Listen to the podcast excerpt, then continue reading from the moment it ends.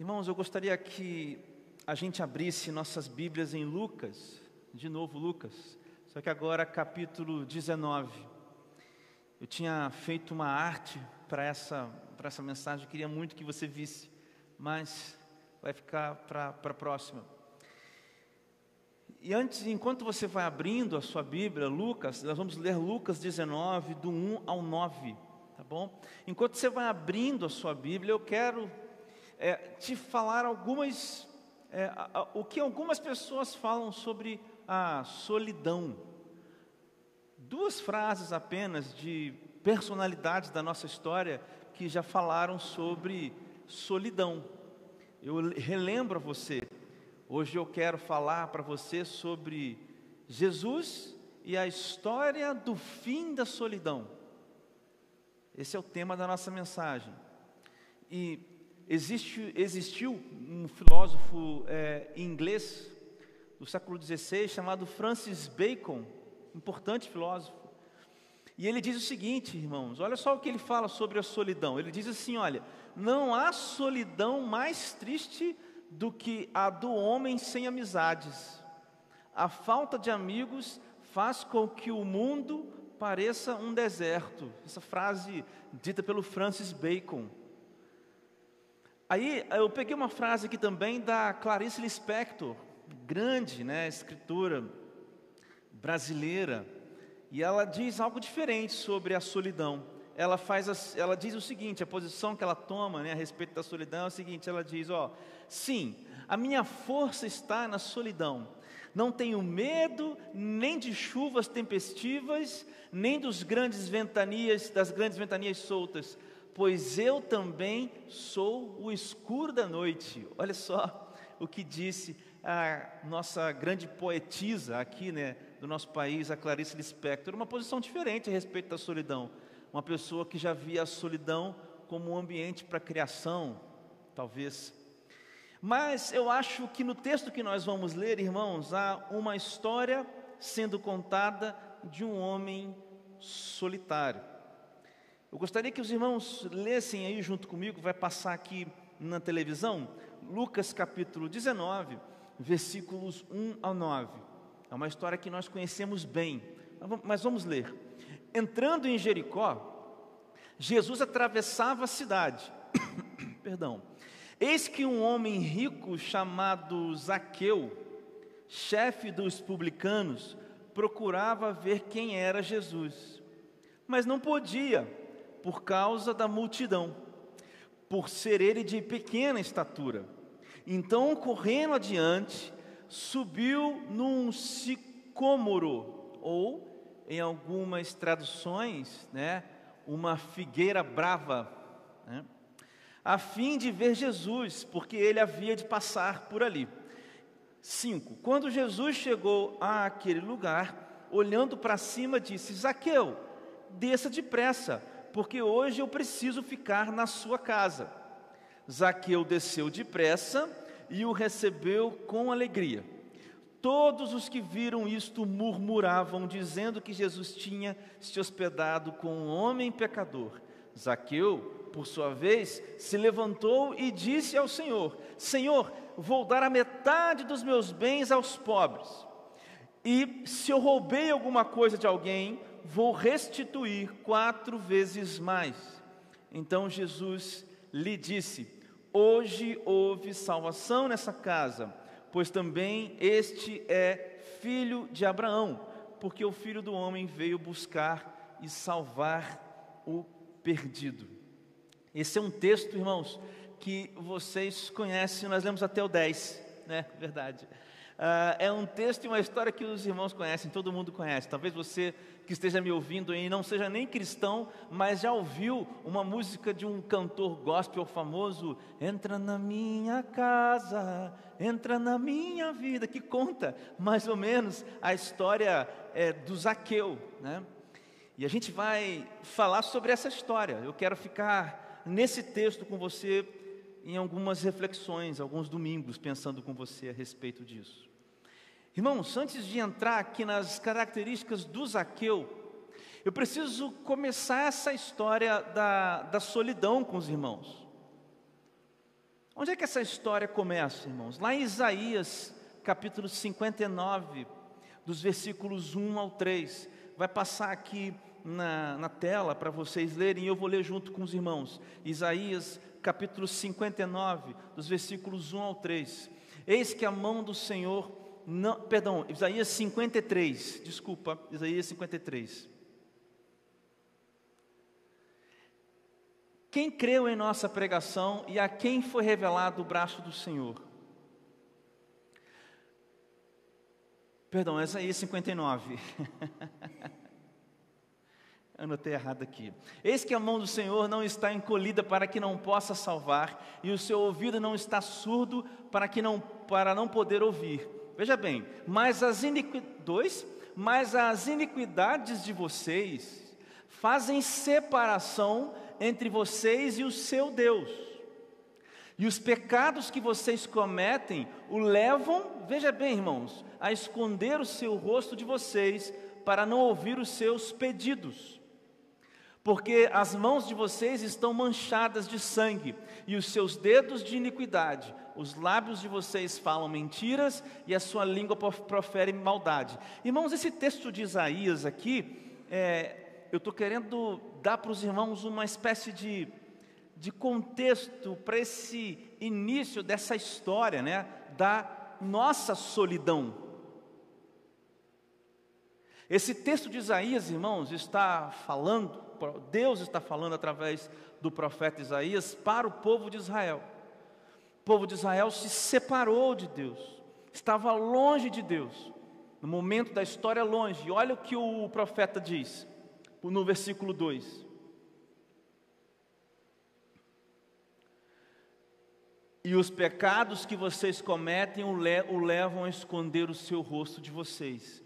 Ou seja, irmãos, essa separação nossa com Deus, ou melhor, essa solidão que a gente sente, é em primeiro lugar uma distância que nós temos em relação a Deus. Agora veja, por que nós somos assim sozinhos e solitários, às vezes estamos separados em relação a Deus por causa das nossas ações sem Deus. O que esse povo estava fazendo era vivendo uma vida, irmãos, sem Deus, existindo, sendo, acontecendo sem Deus. E essa é um tipo, e perdão, esse é um tipo de solidão que eu vou tratar hoje aqui. As pessoas que estão rodeadas de falsos deuses, mas estão sozinhas, distantes em relação ao verdadeiro Deus por causa das suas próprias ações. E esse é o primeiro tipo de solidão. Assim começa a nossa história da solidão. Gente que por causa das suas ações se separa, se, se, se distancia, se isola e está longe, longe de Deus. Uma das piores coisas de gente que está longe de Deus, irmãos, é que ela não sabe ou ela acha que está perto.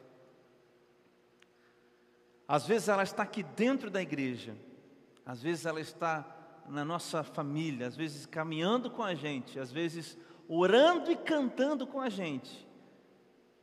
Mas Deus está escondido dessas pessoas por causa das ações. E aí há um sentimento de solidão. Mas olha só, irmãos, o que diz também em 1 Coríntios capítulo 12.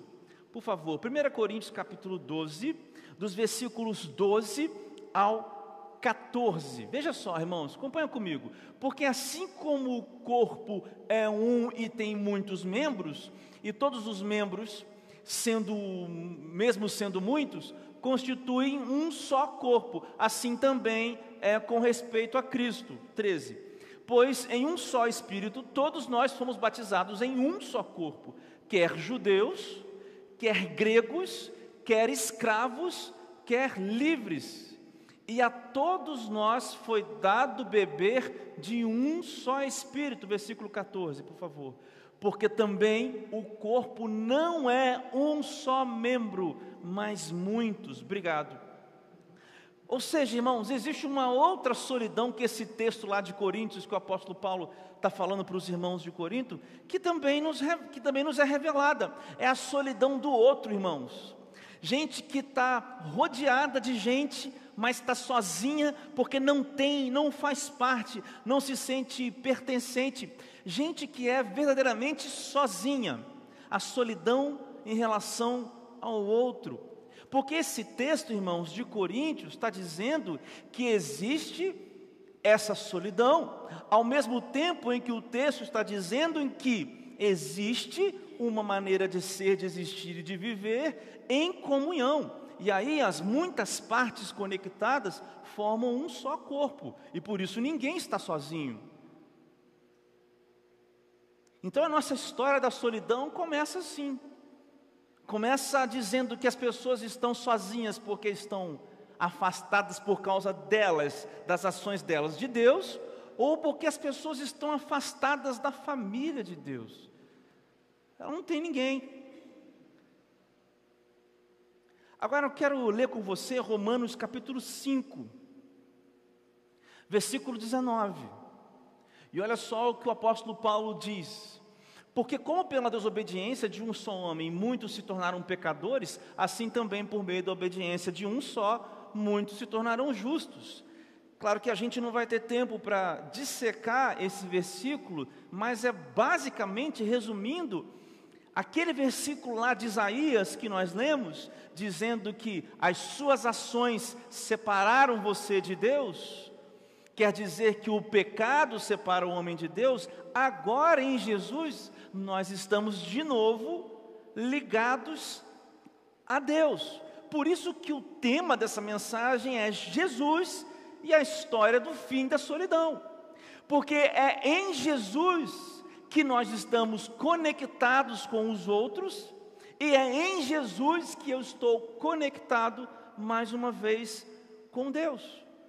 Ou seja, a solução da minha situação de solidão ela está totalmente constituída lá em Jesus, a solução para minha solidão.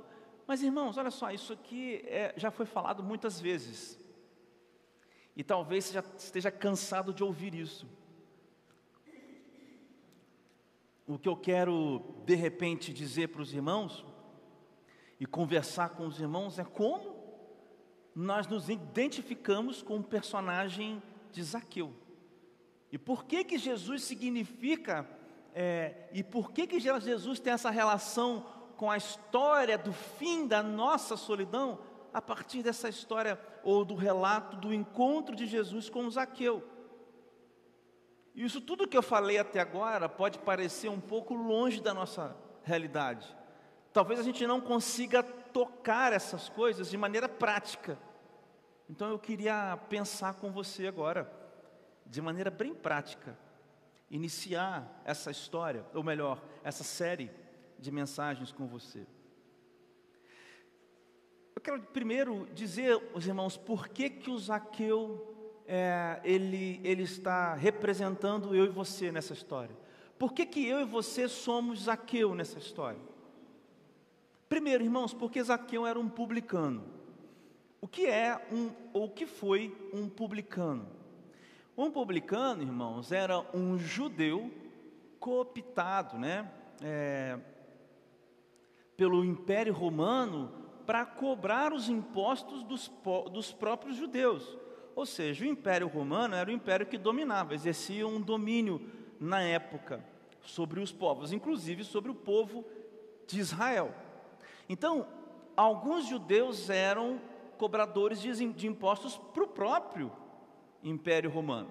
Existiam publicanos que eh, davam conta diretamente ao, ao, governador ou a outras eh, instâncias políticas mais altas, e existiam aqueles publicanos que iam diretamente no povo, cobrar do povo.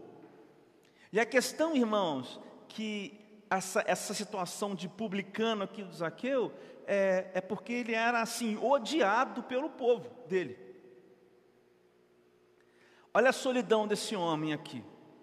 Esse homem era sozinho porque os dele, a, a gente dele, odiava esse homem. Ele era completamente desconsiderado. Irmãos, os judeus, eles não, eles não, eles não é, é, se relacionavam bem com nenhum tipo de situação de, de, de imperialismo sobre eles. De maneira alguma, irmãos, de maneira nenhuma.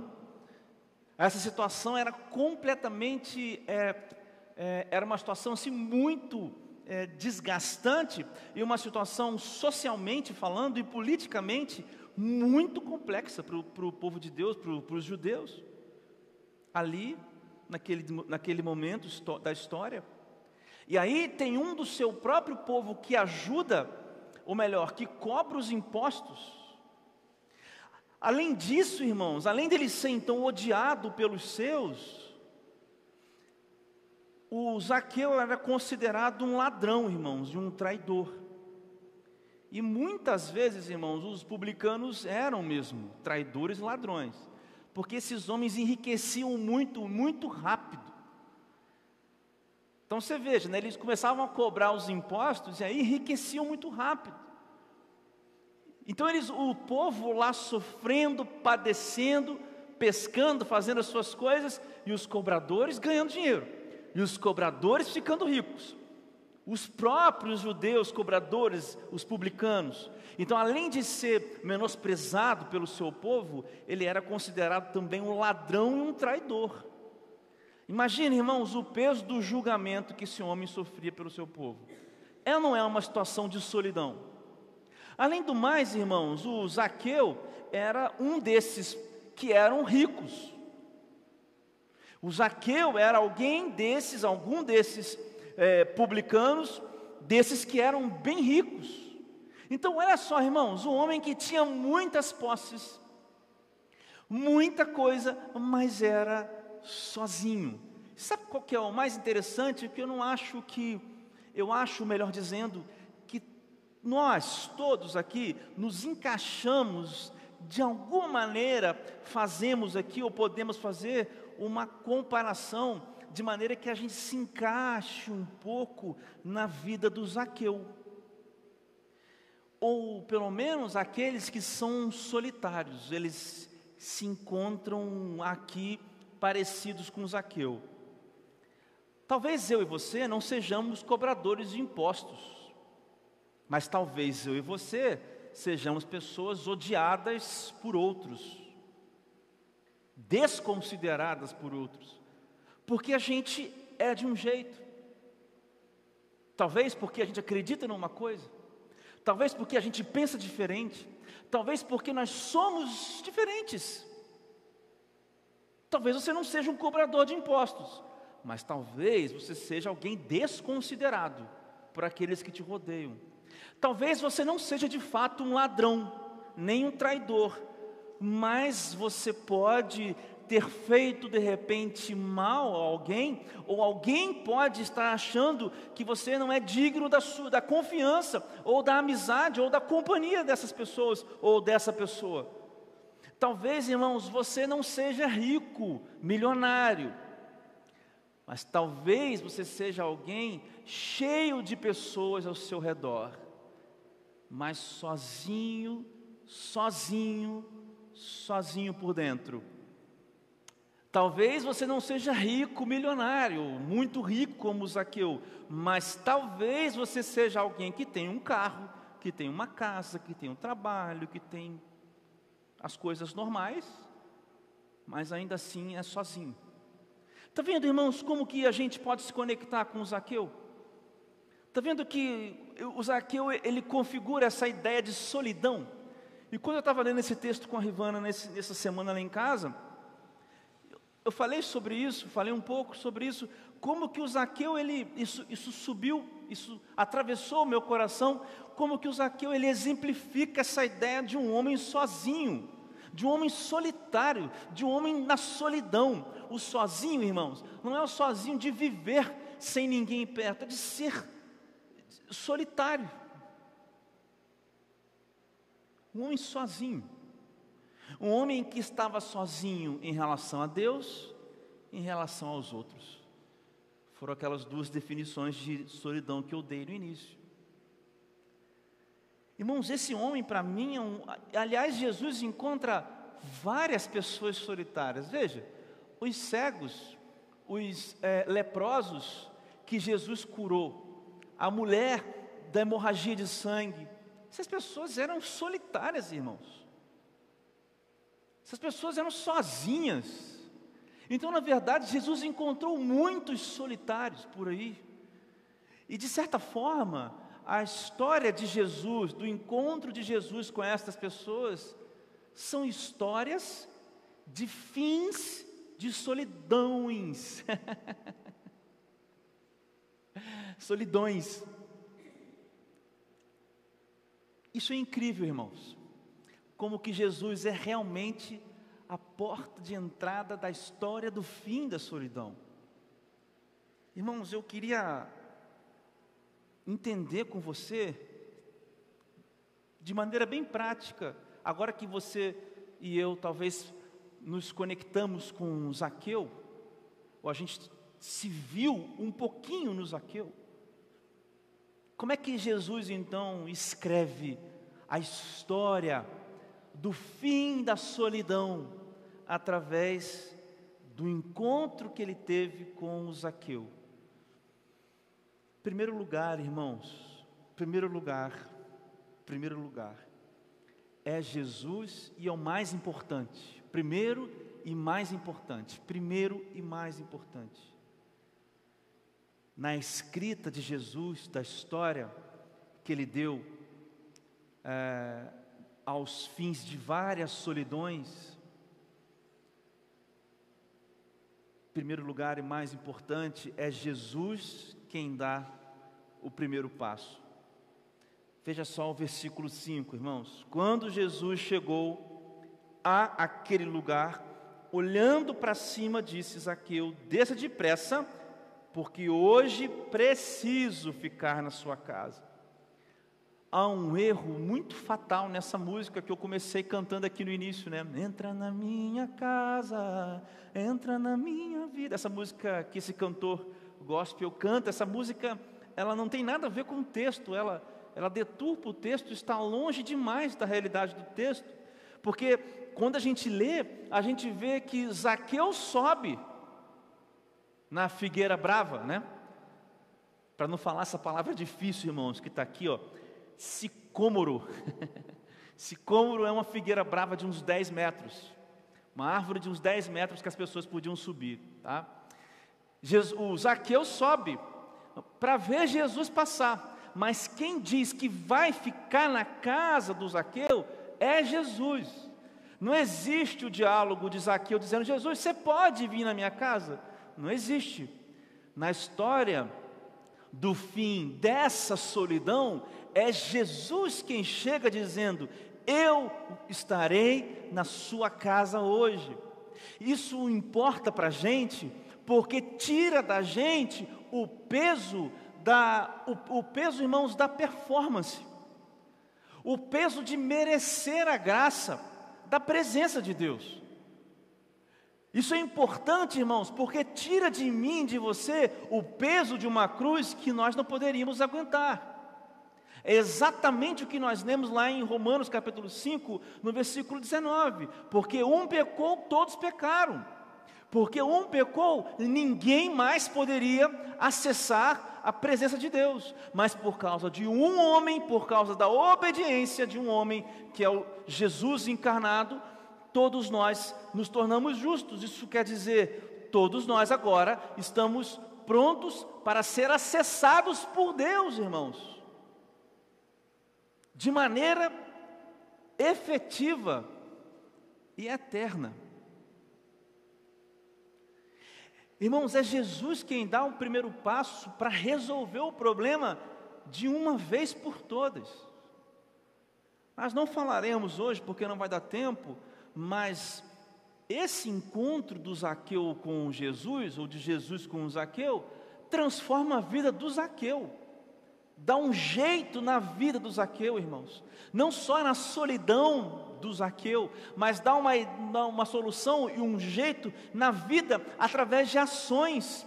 E não só isso, diz também, irmãos, como diz lá no versículo 10, no versículo 9: hoje houve salvação, pois também esse é filho de Abraão, o que significa que o passo que Jesus dá é o passo que resolve os nossos problemas eternamente resolve a solidão para sempre, até depois que um dia nós morrermos.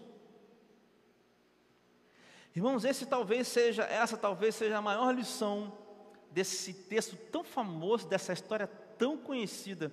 É Jesus quem dá o primeiro passo.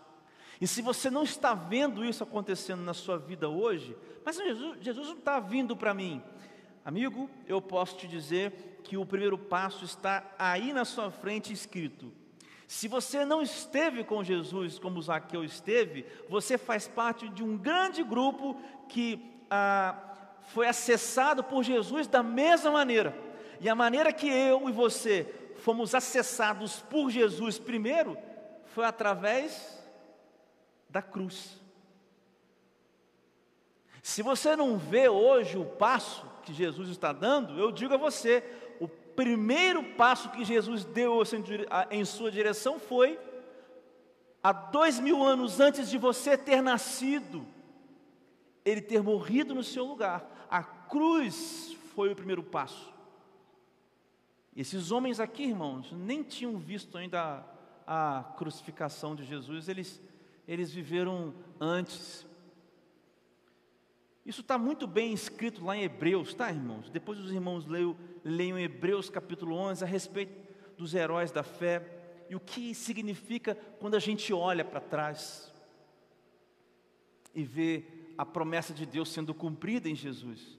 O primeiro passo Jesus já deu, Jesus morreu por você na cruz.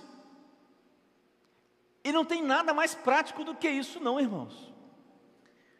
Isso, isso é prático, isso, é, isso é da ordem da, da praticidade, porque resolve os nossos problemas aqui agora, resolve as nossas pendências aqui agora, resolve a nossa solidão e resolve isso eternamente. Primeira coisa, Jesus escreve essa, o fim dessa da história. Jesus escreve a história do fim da solidão de Zaqueu, como? Em primeiro lugar, dando o primeiro passo. Segundo lugar que Jesus faz aqui com Zaqueu, que é incrível, está no versículo 3. Eu digo, é Jesus quem faz desaparecer as multidões. Veja, é Jesus quem faz desaparecer as multidões. O versículo 3 diz assim: o Zaqueu, é, ele, ele não conseguia ver Jesus, tal. Ó, procurava ver quem era Jesus, mas não podia por causa da multidão. E o Zaqueu era um cara baixinho, um cara de pequena estatura. Eu quero que você imagine a cena de um homem pequenininho, solitário, irmãos. Um homem sozinho, um homem sozinho, como nós vimos que Zaqueu era. Tendo ouvido falar de um tal de Jesus de Nazaré, que andava com gente como ele, gente que era odiada, gente que era marginalizada como ele, um, um fio de esperança, uma luzinha no, no, no fim do túnel para o Zaqueu. E ele tentando, e as multidões assim impedindo o Zaqueu de acessar Jesus. Aí o Zaqueu sobe na árvore, mas isso não é suficiente. Por isso que Jesus dá o primeiro passo. Mas nesse primeiro passo de Jesus, irmãos, está embutida essa ideia de que Jesus, que essas multidões, que nem a multidão e nem a pequena estatura do Zaqueu seriam, é, seriam ah, barreiras suficientemente grandes para impedir Jesus de chamar o próprio Zaqueu. Vou repetir para os irmãos: a multidão enorme, a baixa estatura de Zaqueu, não impediu Jesus de dar o primeiro passo. E é por isso que Jesus faz desaparecer as multidões. Irmãos, eu gostaria de fazer uma pequena aplicação dessa multidão aqui na minha vida e na sua vida. Multidão, a multidão, esse montão de gente dificultava para o Zaqueu. E para nós, irmãos? Jesus não está passando aqui, irmãos, fisicamente encarnado como passou lá na época do Zaqueu. Nós sabemos disso, né? Mas Jesus está aqui presente. Então, quais são as multidões que impedem a mim e a você? Se eu e você somos esse pessoa, esse cara de pequena estatura, super solitário, quais são as multidões que estão nos atrapalhando? Primeiro, irmãos, eu acho que um tipo de multidão são relações fracassadas. Quando relações nas nossas vidas fracassam, irmãos, pode ser que essas experiências se tornem multidões bloqueadores. Mas não se esqueça, querido, que a multidão não foi suficiente para fazer Jesus se, se distanciar do Zaqueu. Não se esqueça disso. Um outro tipo de, de multidão são os sonhos que fracassam. Irmãos, sonhos fracassados são coisas muito difíceis. muito difíceis. Eu tenho uma colega de seminário, fez seminário comigo lá atrás, há 20 anos atrás, e eu sei que é, a gente era muito amigo e ela estava em Itaperuna no passado, a gente ficou uns dias, se conheceu, e ela se casou, e era um sonho se casar. Com pouco tempo, o marido dessa mulher faleceu, teve uma doença e faleceu rápido essa amiga minha. Irmãos, não, não, não são só traumas, perdas, são sonhos que fracassam. O sonho de uma família, o sonho de paternidade, de maternidade, o sonho de uma empresa bem-sucedida, o sonho de adquirir alguma coisa, um sonho, irmãos. Um sonho fracassado, irmãos, ou sonhos fracassados são multidões. Nós, nós somos embarreirados por essas, por essas multidões, mas Jesus não. Irmãos, outro tipo de multidão, a igreja fracassada, irmãos. A igreja fracassada. A igreja fracassada, irmãos, é a igreja que se torna um empecilho entre Deus e a pessoa. A igreja fracassada, irmãos, não é pequena. A igreja fracassada não é a igreja pobre. A igreja fracassada é a que distanciou-se do Evangelho. Como diz lá em, no livro de Judas, pessoas, líderes, pastores que um dia, como estrela cadente, brilharam, mas hoje já não tem brilho algum. Gente que faz mal, igreja que faz mal, isso é uma grande multidão. Mas se você está me ouvindo hoje, se você está aqui na igreja ou está me ouvindo em casa, se você tem uma péssima experiência com uma igreja fracassada, eu queria te dizer que Jesus está acima dessa multidão. Outro tipo de multidão, e para finalizar, a abundância dos pecados. Você lembra que nós nos distanciamos de Deus por fazermos coisas sem Deus. E fazer coisas sem Deus nada mais é do que viver numa vida de pecado uma vida entregue aos nossos desejos.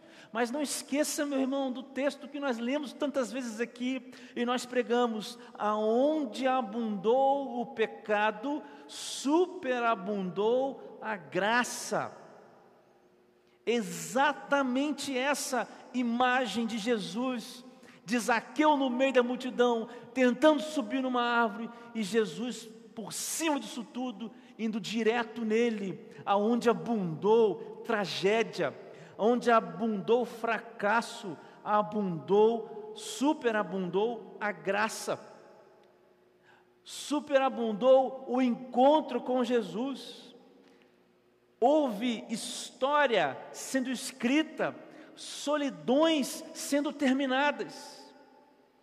Então, primeiro, irmão, se é Jesus quem dá o primeiro passo, você precisa entender também que é Jesus quem faz desaparecerem as multidões. É Jesus quem faz desaparecer, perdão, as multidões. É Jesus quem faz isso. Por último, Jesus restaura, é Jesus quem restaura a alegria da companhia e também da comunhão. Olha o versículo 6, irmãos. Zaqueu desceu depressa e o recebeu com alegria. Irmãos, eu me, pego, me peguei pensando o que é o, a antítese, o antônimo de solidão. Talvez as pessoas pensem que o antônimo de solidão é comunhão. Eu digo, correto. Acho que está correto. Mas na minha cabeça se aproxima mais quando eu digo o antônimo, a, a, o oposto in, proporcionalmente inverso de solidão é alegria, irmãos. Porque eu não consigo, eu não consigo, irmãos, conceber solidão e alegria no mesmo espaço. Gente solitária é gente triste, gente carrancuda. Gente solitária é gente que tem um sorriso no Instagram, tem fotos, mil poses de Instagram, mas por dentro não, irmãos. o contrário, irmãos, de uma solidão ou da solidão, para mim é a alegria. E por isso, quando eu leio esse texto, Zaqueu desceu depressa e o recebeu com alegria, eu vejo que Jesus restaura. Porque Jesus restaurou a esse homem a companhia e a comunhão. Primeiro com Ele, com Jesus, restaurou em Zaqueu a companhia de Zaqueu com Deus. E depois com o outro, com os outros e com o próximo, com o outro. Eu não estou falando, irmão, aqui de estar perto de pessoas, mas de estar conectado com as pessoas da maneira certa. Isto é comunhão, irmão. Comunhão, irmãos, não é só eu estar próximo da minha mãe, próximo da Talita, próximo da Rivana, próximo das pessoas que estão aqui. A comunhão é quando eu estou da maneira correta próximo dessas pessoas, porque eu posso estar com estas pessoas, mas desligado dessas pessoas. Por isso, irmãos, a comunhão é a conexão entre eu e vocês, e eu e quem quer que seja, através do amor. Isso é comunhão. É daí que vem a alegria. A verdadeira alegria, irmãos. É lindo porque isso quer, isso quer absolutamente dizer a mesma coisa que diz o texto que eu refiro-me a, a ele tantas e tantas vezes, 1 João capítulo 4, versículo 19, nós amamos porque ele nos amou primeiro. Você pode trocar isso, nós somos alegres porque ele nos fez ficar alegres, porque ele nos amou primeiro. Eu me conecto com o meu esposo, minha esposa, meu filho, minha filha, meu pai, minha mãe, meus amigos, as pessoas, com aqueles que me odeiam, eu me conecto com essas pessoas porque Deus me amou primeiro, eu não estou mais sozinho. O fim da solidão, irmãos, é isso. O fim da solidão é me encontrar com Deus e com o outro no amor de Deus. O encontro, irmãos, o encontro das pessoas em Jesus com os que nos odeiam, isso é o fim da solidão. Orar pelo que nos perseguem, é, é pedir bênçãos para aqueles que nos odeiam, amar aqueles que nos, nos fazem mal, responder com palavras de amor, dar a outra face, isso é o fim da solidão, irmãos. É o que esse homem está experimentando aqui. Primeiro, é Jesus quem dá o primeiro passo. Segundo, é Jesus quem faz desaparecer as multidões. E terceiro, É Jesus quem restaura a alegria da companhia e da comunhão. Queria que você abaixasse sua cabeça e fechasse seus olhos, nós vamos orar. Sabe, viver em, em, em, solidão nesse mundo de hoje é uma coisa muito comum, irmão, muito comum. Então, se de alguma forma, se de alguma forma, Jesus está indo ao seu encontro dizendo: Hoje eu quero entrar na sua casa para comer com você na mesa. Hoje é o começo do fim da solidão, da sua solidão. Feche os seus olhos e ore comigo. Jesus, nós estamos aqui, depois de ouvirmos a Sua palavra, lermos a Sua palavra, ouvirmos o Teu Espírito, nós entendemos, Pai, que muitas vezes existem multidões entre nós e Jesus, que muitas vezes, Pai, esquecemos que é Jesus quem deu o primeiro passo. E talvez, Senhor, haja pessoas que nem saibam qual foi ou como foi o primeiro passo que Jesus deu. Talvez, Senhor Deus, haja pessoas que precisam restaurar, Pai, a comunhão, a alegria, por isso, Jesus, eu te peço nessa noite, habita hoje no coração, janta hoje com os meus irmãos na mesa da comunhão com eles. Afina, Deus, os pensamentos, afina, Senhor Deus, as conclusões sobre as coisas. Sobressaia-se, Deus, como o Senhor sempre faz mas abre os olhos dos meus irmãos para verem o Senhor se sobressaindo às multidões, a nossa pequena estatura, as árvores que a gente sobe para tentar te ver, Deus, mostra como o Senhor coloca isso tudo no chão e aponta, Senhor Deus, para nós e diz que quer estar conosco, que colocar um fim na nossa solidão. Que ninguém saia daqui hoje, Pai, se sentindo só. Que todos que ouvem essa mensagem, Deus, encontrem em você, Jesus, o fim da sua solidão, das suas solidões. E encontrem no próximo, aqui, no corpo, no seu corpo, na igreja, a contínua experiência de nunca mais estar só Pai, eu, eu, eu clamo o teu nome para que todas as relações sejam estabelecidas e restabelecidas aqui no meio desta igreja. Todas as relações, Pai, aqui no meio desta igreja, Pai, no nome de Jesus, sejam relações de comunhão e de alegria. Agora também eu oro por cada lar, por cada família aqui representada, por cada pai, mãe que está aqui representado, não está aqui, mas representa aqui, está representado pelos seus filhos aqui hoje. Cada filho, filha, tio, avô, sobrinho, amigo, restabelece essas relações, Pai, a partir do fim da solidão, Jesus. Quero te pedir também por aqueles que nos odeiam, que nos fazem mal. Nos ajuda, Senhor Deus, a amar estas pessoas porque nós não estamos mais sós, em hipótese alguma. Eu te peço, muda isso nas nossas vidas, Jesus. E se tem alguém, Pai, que te entrega a vida nessa noite, recebe esta pessoa, recebe, Jesus, com o teu Santo Espírito, marcando, ó Deus, para sempre esta pessoa. No nome de Jesus, amém.